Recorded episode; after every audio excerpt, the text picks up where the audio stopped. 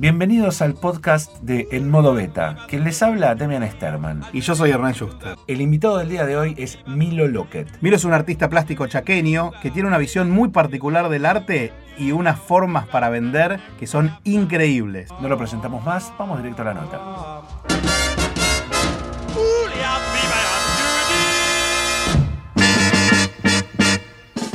¿Pensaste alguna vez que, ibas, que, iba, que tu nombre iba a estar ahí dando vueltas entre las figuras de las artes plásticas argentinas?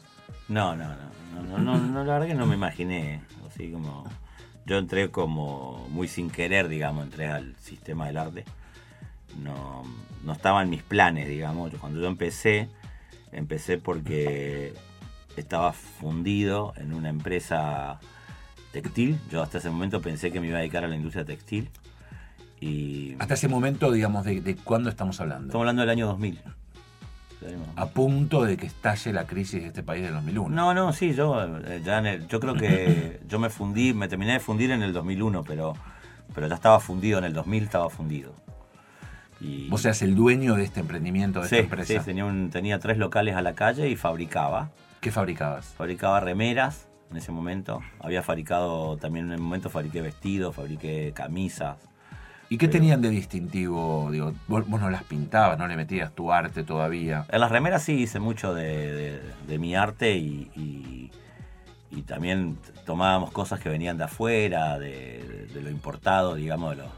siempre estábamos buscando como la variedad, de tener variedad, cantidad de variedad en, en los negocios de remera, digamos. A mí me apasiona la remera eh, como objeto, digamos, como indumentaria y, y esa época también es esa cosa que venía la ropa de afuera y entonces tomábamos y reformulábamos eh, logos y Y hasta ese momento, por ejemplo, vos eh, dirigiendo una empresa con tres locales, ¿qué, qué formación empresarial tenías como para, para sostener y entender este, dentro de los avatares de este país cómo surfearlos o cómo subirte a la ola? no, no tenía mucho entrenamiento. Tenía el entrenamiento de haber tenido otros emprendimientos. Digamos, uno se va convirtiendo en empresario y realmente eh, va experimentando distintos lugares dentro de la empresa. ¿no?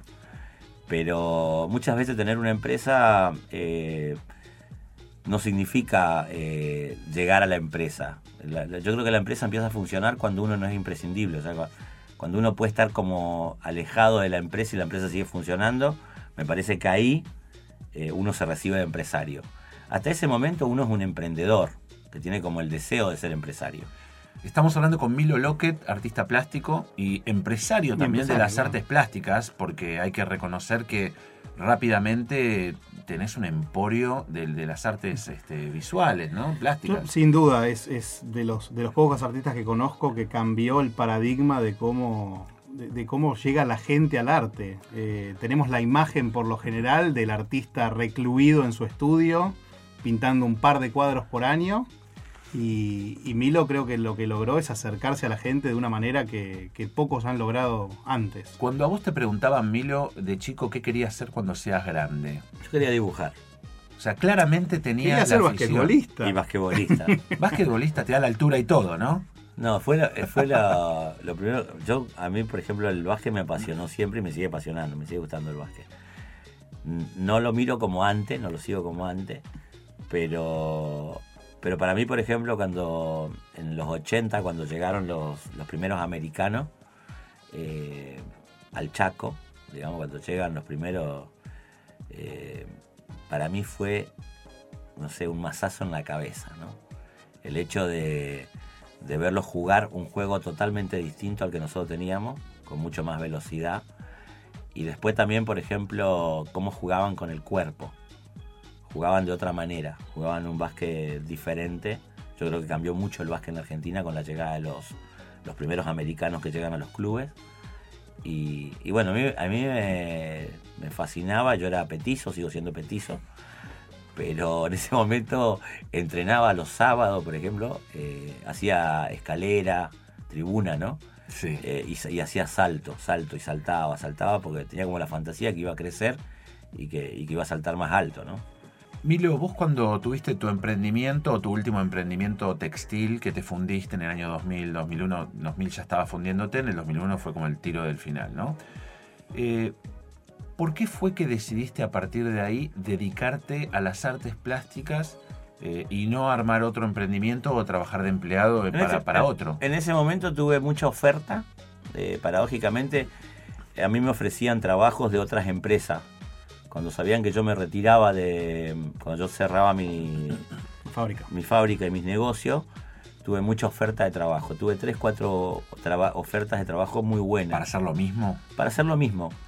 Y incluso eh, mi papá era contador de una empresa, entonces otra empresa que tenía un contador me ofrecen un, un cargo y yo lo rechazo. Entonces él me ofrece el doble de sueldo, ¿no? Pensando que era por la plata. Y yo le dije, no, no, no, no quiero trabajar más. O sea, me quiero dedicar a pintar. ¿Qué edad tenías en ese momento? Yo tenía 32. Claro, era, era, era el momento ideal para lanzarte a eso que vos siempre sentiste que era lo tuyo. En realidad, el- yo lo tomé a la pintura como un descanso. Me tomé como. Dije, me voy a tomar un par de años sabáticos y, y voy a pensar qué quiero hacer.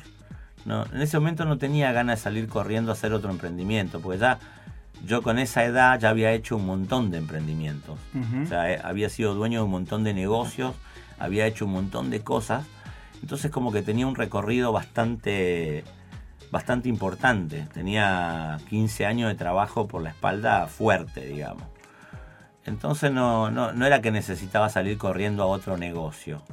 Pero tenías, Eh. tenías espalda como para aguantar un año sabático, porque No, no tenía espalda. Yo viví durante esos dos, a- los dos primeros años, eso que, que, que arranqué, digamos, viví de vender los muebles de los locales, vendí de vender máquinas, carteles, eh, no sé. Viste, no, no, no, no, no, no, no tenía de qué vivir. en ese pero momento. tenías claro que tenías que parar la marcha. Tenía claro que tenía que parar eh, lo que estaba haciendo para, para hacer otra cosa, para descansar. Y, y, eh, encontré el refugio en la pintura en ese momento. La verdad que lo- lo encontré, digamos, y siempre yo digo que la pintura me salvó la vida. Pero en ese momento estaba como muy confundido. Estaba- yo había hecho todos los deberes para que me vaya bien y me fue muy mal. Eh, hay un libro que yo leo que se llama El error de ser argentino, que lo escribe Bachelian, no sé si también pronunciado el apellido, que es el hombre que trajo Adidas a la Argentina. Eh, que, que fue el que armó las fábricas, llegó a tener 11.500 empleados y, y que después corrió la misma suerte que corrí yo, ¿entendés? Y a un tipo que yo admiro muchísimo, ¿viste? que todavía está vivo. Y la verdad que en ese momento cuando yo leo el libro, decido armar mi última fábrica, que es con la que me fundo, la, con la que me termino de fundir, digamos. Y si yo miro para atrás, lo volvería a hacer. O sea, porque la fábrica era perfecta. ¿entendés? A lo mejor no encajaba en el momento histórico. Claro. Pero tenías un plan detrás, tenías como Claro, una idea, y- había sido muy prolijo. Mira, una de las cosas que, que más interesante, digamos, que tiene la industria y que por eso creo que siempre me, me hubiese gustado ser industrial, si, si hoy pudiese volver a la industria, a lo mejor hasta volvería a la industria, ¿no? Porque me parece interesantísimo. A mí me excitaba aprender las luces. Llegar primero, Llegar primero. y tenía la caja grande de luz, viste, y tas, tas, tas, y vos ves cómo se van prendiendo los, los fluorescentes sobre las mesas de corte. Y el que, el- si me está escuchando alguno que, que fabricó algo, eh, Te va a entender. le va a caer una lágrima, pero es impresionante esa cosa de ser el primero y ser el último. Apagar las luces también es interesante. Yo me sentí orgulloso de dar trabajo, que era una cosa que, que hoy también me siento orgulloso, digamos, porque hoy también doy trabajo y siempre, en todo lo que hice, siempre tuve como esa cosa de... Es muy interesante cuando vos podés generar un empleo, ¿entendés? Y, y sos responsable de ese empleado, ¿entendés? Bueno, de hecho vos siempre contás en, en las charlas que cuál fue la decisión que vos tomaste cuando te fundiste, qué hiciste con tus empleados. Sí, yo, yo cerré bien, digamos, yo no tuve juicios laborales, nada. O sea, Porque hay empresarios que cierran, dicen, chau, quebré, arréglense, no, yo la gente queda en la yo calle. per- yo perdí todo. Yo en el 2001 perdí todo. Perdí todo. No tenía nada. O sea, no me quedó nada. Incluso mis amigos me pagaban el café en el bar. Me dejaban pagado un café, dos cafés, para que yo siga yendo al bar. Y el primer café de la mañana me lo invitaban Juan y, y ¿cómo se llama? Y el, y el encargado, Raúl. me invitaban el café, incluso el dueño del bar también me invitaba. ¿Cuándo fue que te diste cuenta después de este sabático que te tomaste, de esta cosa de recuperación de energía necesaria después de fundirte a los 30 y algo? ¿Cuándo fue que sentiste respecto de las artes plásticas, de esto puedo vivir, tengo que enfocarme por, por este lado? Yo lo entendí medio enseguida, o sea, a mí me gustó, lo, yo hice una muestra, eh, yo hago una muestra que me vienen a buscar eh, dos personas, digamos, que con una trabajo mucho, que es Dante Aria, con él sigo trabajando hasta el día de hoy haciendo proyectos, ahora vamos a liberar dentro de poco, y, y con otro es, es, Rolando Zafleita, que en ese momento asumía como director de un centro cultural nordeste, y me vienen a buscar porque me piden que arme una muestra en febrero, finales de febrero. Y sabían que yo estaba pintando todo el tiempo, entonces me vienen a buscar para proponerme hacer una muestra. Yo hago esa muestra y al otro día decido, esa noche, digamos, cuando me cuesto, eh, decido cerrar todo lo que, mi, todos mis emprendimientos, los decido cerrar ese día. Me gustó mucho lo que me dijo la gente en ese momento. Mi muestra gustó mucho. Yo no era un artista que estaba todo el tiempo expuesto. Eh, eh, más bien era una cosa de segundo plano en mi vida. Y, y mucha gente como que me descubrió en ese rol de pintar, ¿no? Y, bueno, y, la verdad que a mí me gustó lo que pasó ese día y me hizo tomar la decisión de decir, bueno, hasta acá llegué, quiero dedicarme a la pintura. Pero con una cosa muy romántica y sabática, no pensando que tenía una carrera. Ahora, en el proceso de esos dos años, sí, yo ya empecé a pensar que me encantaba la idea de ser artista, de ser pintor, de, y buscarle la vuelta para ver cómo podía vivir de eso, ¿no? Algunas notas que vos diste donde decías que eh, de chico te alejaste de la pintura y de las artes plásticas porque recibías cargadas de tus compañeros y, eso como que te fue alejando a esto que hoy claramente demuestra que de lo que nunca te tuviste que haber ido o de lo que nunca te fuiste. Pero algo pasó con los hasta hasta los 12, 13 años dibujé mucho. A mí me gustaba mucho el dibujo y había tenido un maestro que era un genio, que es Mario Vanega, que ya no está, pero que es como uno de mis referentes. Y a los 13 años dejé de dibujar porque mis amigos me cargaban. Yo jugaba al rugby y jugaba al básquet. Y, me cargaban mucho y dejé de dibujar hasta los 20. Tuve como esa cosa... te alejaste por las cargadas. Sí, en ese momento era como... Era raro que te guste dibujar, digamos, a esa edad, ¿no? Entrando a la preadolescencia y, como que tenía mucha presión de eso, de cómo iba a dibujar, ¿viste? Como, nosotros perdimos mucha capacidad de juego como sociedad, lo hablo, ¿no? Perdimos mucha capacidad de, ocio, de esparcimiento, de, dedicarle tiempo a eso. dedicarle tiempo a eso, ¿entendés? No, no, nos parece una pérdida de tiempo salir a caminar hasta la plaza de la esquina, o, o a lo mejor la plaza queda a tres cuadras, ¿viste? Lo mismo, pero para ser un símbolo.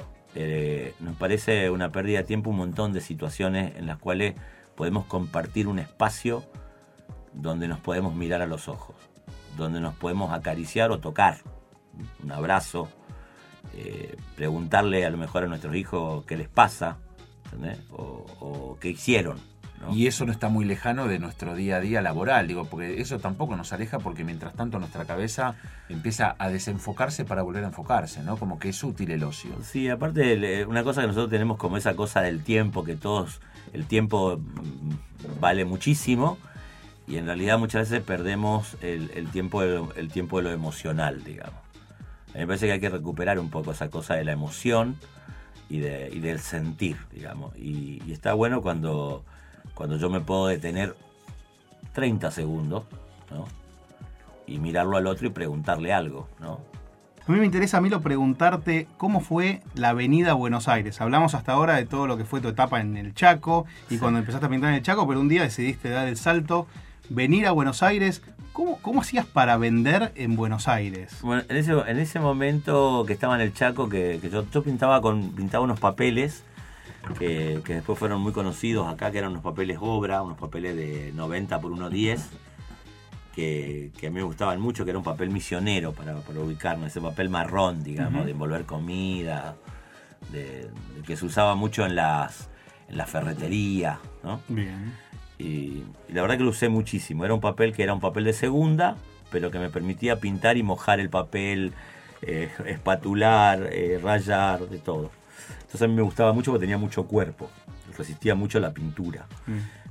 Y la verdad que toda mi primera parte de mi obra estuvo pintada sobre ese papel. Entonces, eh, por una cuestión económica, más que nada. Y entonces, bueno, la cuestión es que yo empiezo a...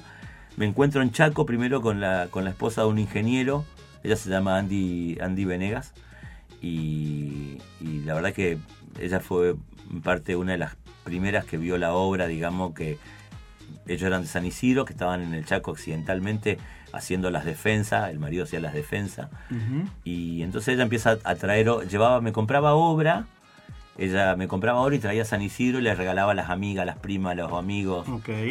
Y en eso llega a la mano de un hijo de un galerista muy conocido de Buenos Aires. Él le muestra al padre, el padre se vuelve loco, le dice, a él le toca justo venir a una cabaña, eh, el tipo se dedicaba a comprar toros, así que viene a una cabaña al Chaco, toman un avión particular, iban a estar cuatro o cinco horas en el Chaco, entonces me preguntan si me podían ir a ver, y aparece este señor que, que para mí fue también como, como un hallazgo y como una luz, digamos, que, de esperanza, digamos, de que la obra podía llegar a Buenos Aires, ¿no? Y no voy a dar el nombre porque es muy conocida la galería y no viene el caso, digamos. Pero la anécdota es interesante porque él aparece en mi casa, ¿no? Aparece este grupo de personas que, que yo la estaba esperando y entonces en ese momento yo tenía mi casa casi vacía de muebles, todo, porque el banco se había llevado todo. Y, era una casa grande y tenía mi taller que era una cosa gigante también y, muy lindo, ¿no? Entonces me, yo lo senté en una silla en el medio del living de mi casa y traje todos los papeles que tenía y se los mostraba y él no me hablaba, ¿no? Me decía, con un gesto me decía sí, con un gesto me decía no. Entonces, ese día se llevan ocho papeles, ¿no? Y me dice, en 20 días te espero en Buenos Aires, me da una tarjeta, me dice, llévame toda la producción del mes. 60, 70 papeles, ¿no? Y bueno, yo elijo los 60, 70 papeles mejores que tenía y, y llego a Buenos Aires, ¿no? Entonces llego hasta la casa de él, de él, me recibe, otra vez el mismo gesto, él se sienta en una silla, ¿no? Como el padrino, ¿no? Sí.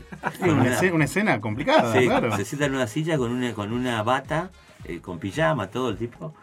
Era a la mañana temprano, yo venía de retiro a Belgrano, ¿no? Vivía en un piso muy lindo. Y yo con un, con un rollo de, de papel obra, ¿no? Entonces yo llegaba, abro los papeles, otra vez la misma escena que en mi casa, levantaba los papeles, él me decía sí, no, sí, no. Elige 40 papeles, me hace un cheque, hasta luego, hasta luego.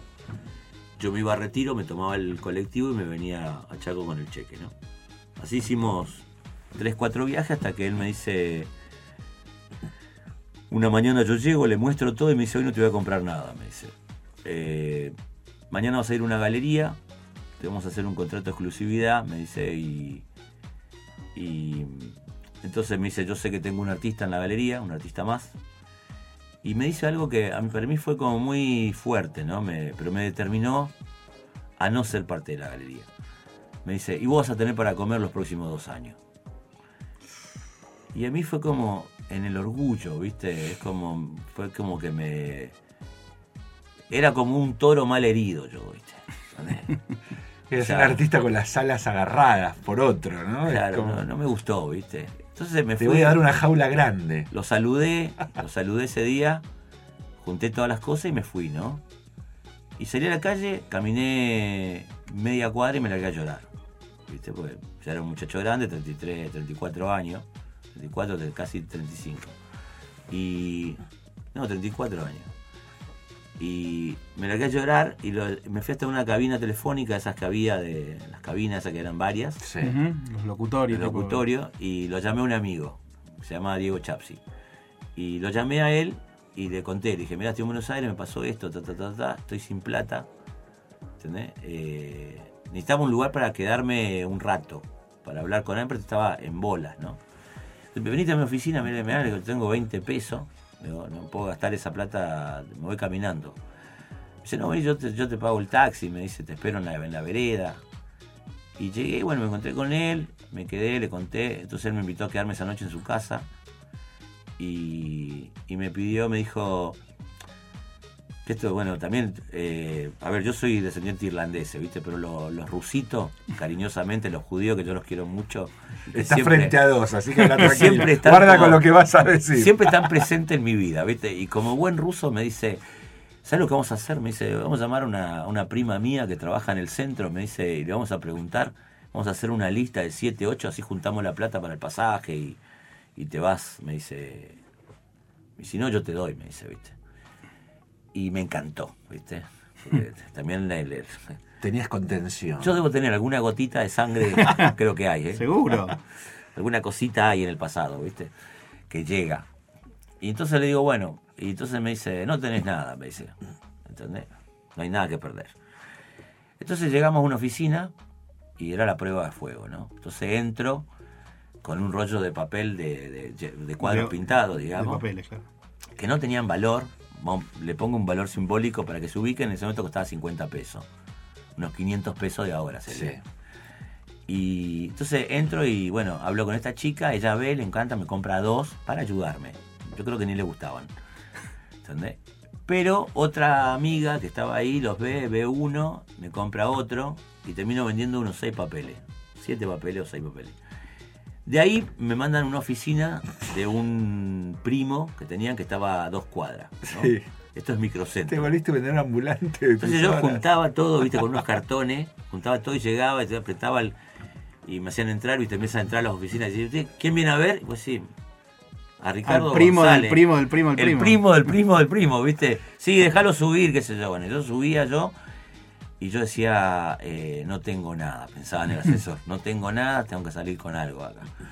Entonces, bueno, así, y termino vendiendo, el primer día termino vendiendo como 17 papeles, ¿viste? Pero lo más interesante... Papeles son obras. Obras, sí, obras, sí. son No es 17 papeles, son obras Sí. pintadas por vos.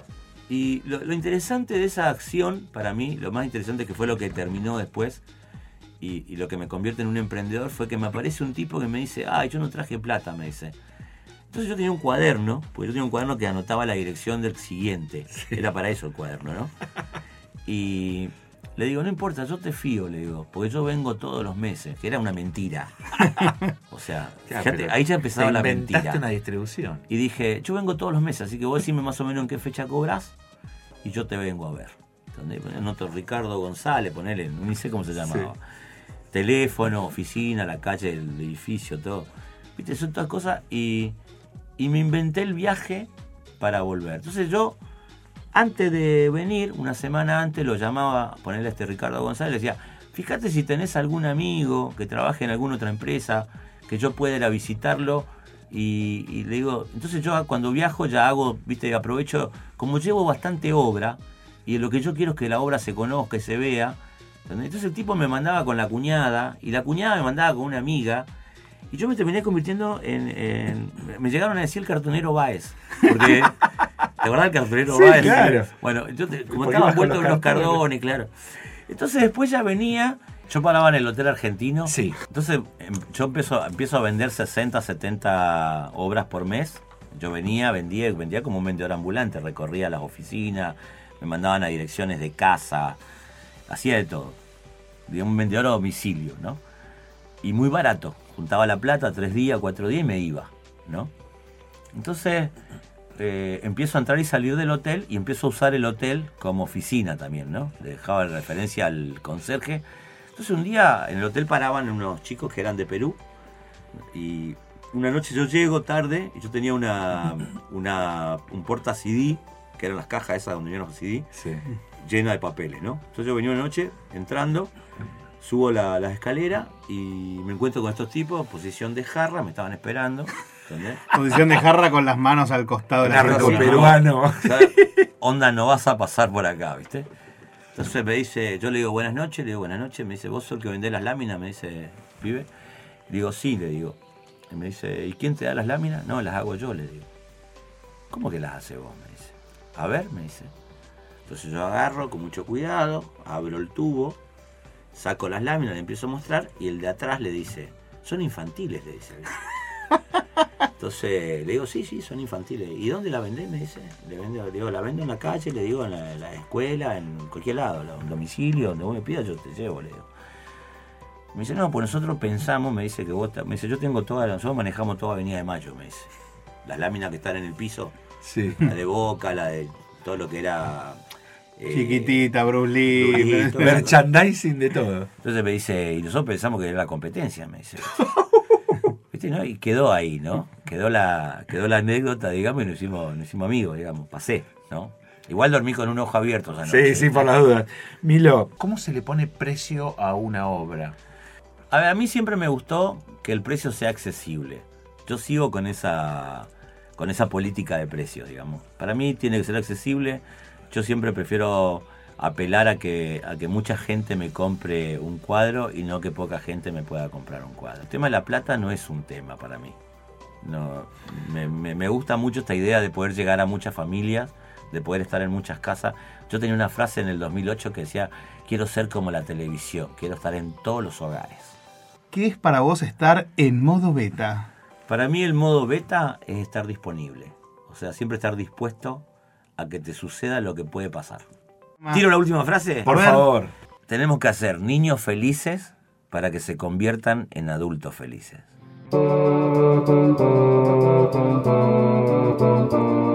Hasta acá un encuentro más de En Modo Beta. Gracias por haberlo escuchado y gracias por habernos acompañado. Y recordá que estar en modo beta es siempre estar abiertos a cambios que mejoren nuestra capacidad, estar siempre en modo curioso, siempre aprendiendo y nunca en una versión definitiva. ¿Querés escuchar otras charlas con emprendedores, con gente que sabe de tecnología, con creativos, con innovadores? No te pierdas, hace clic en las otras charlas que tuvimos en los otros podcasts que estarán por venir.